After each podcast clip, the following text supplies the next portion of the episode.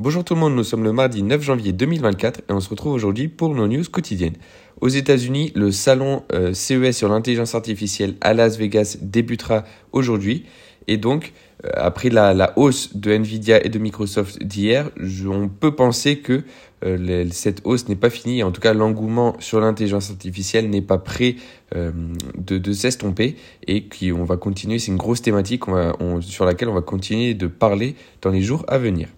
En Asie, en Chine, la Banque de Chine pourrait procéder à un nouvel assouplissement monétaire afin de sauver ou du moins de relancer son économie, mais euh, on n'a pas vu de répercussions sur l'indice chinois.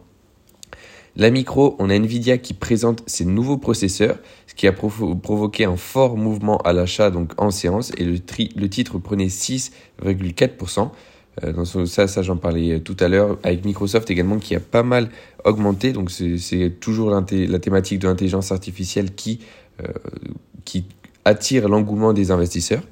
Au niveau du pétrole, l'Arabie saoudite a décidé de baisser ses prix de vente pour les chargements de février, ce qui a fait en partie chuter le cours du pétrole en séance hier.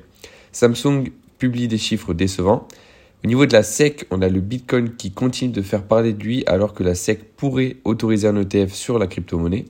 Airbus qui euh, se rapproche d'une importante commande de gros porteurs par Delta Airlines.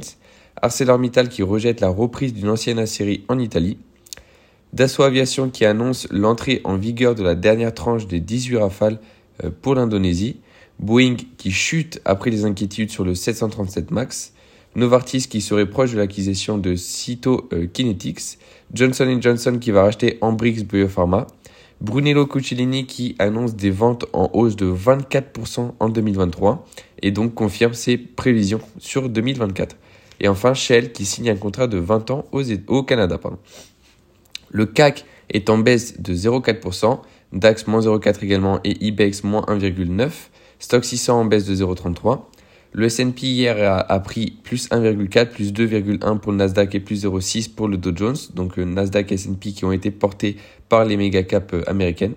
Shanghai clôture avec une hausse de 0,2, plus 0,3 pour le et plus 0,2, 1,2 euh, pardon pour le Nikkei. Le MSCI World est à peu près stable.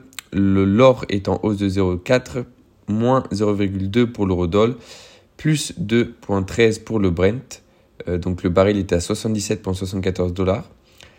les 10 ans aux US sont en hausse de 1,2% à 4,04% de yield. Et enfin, le VIX à 13,3 points de base en hausse de 1,7%, donc toujours très bas.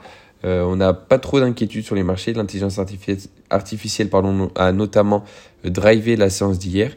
Et donc à voir ce qui va se passer lorsque les États-Unis vont ouvrir. Et donc avec ce salon à Las Vegas sur l'intelligence artificielle. C'était tout pour moi aujourd'hui. On se retrouve demain pour nos news quotidiennes.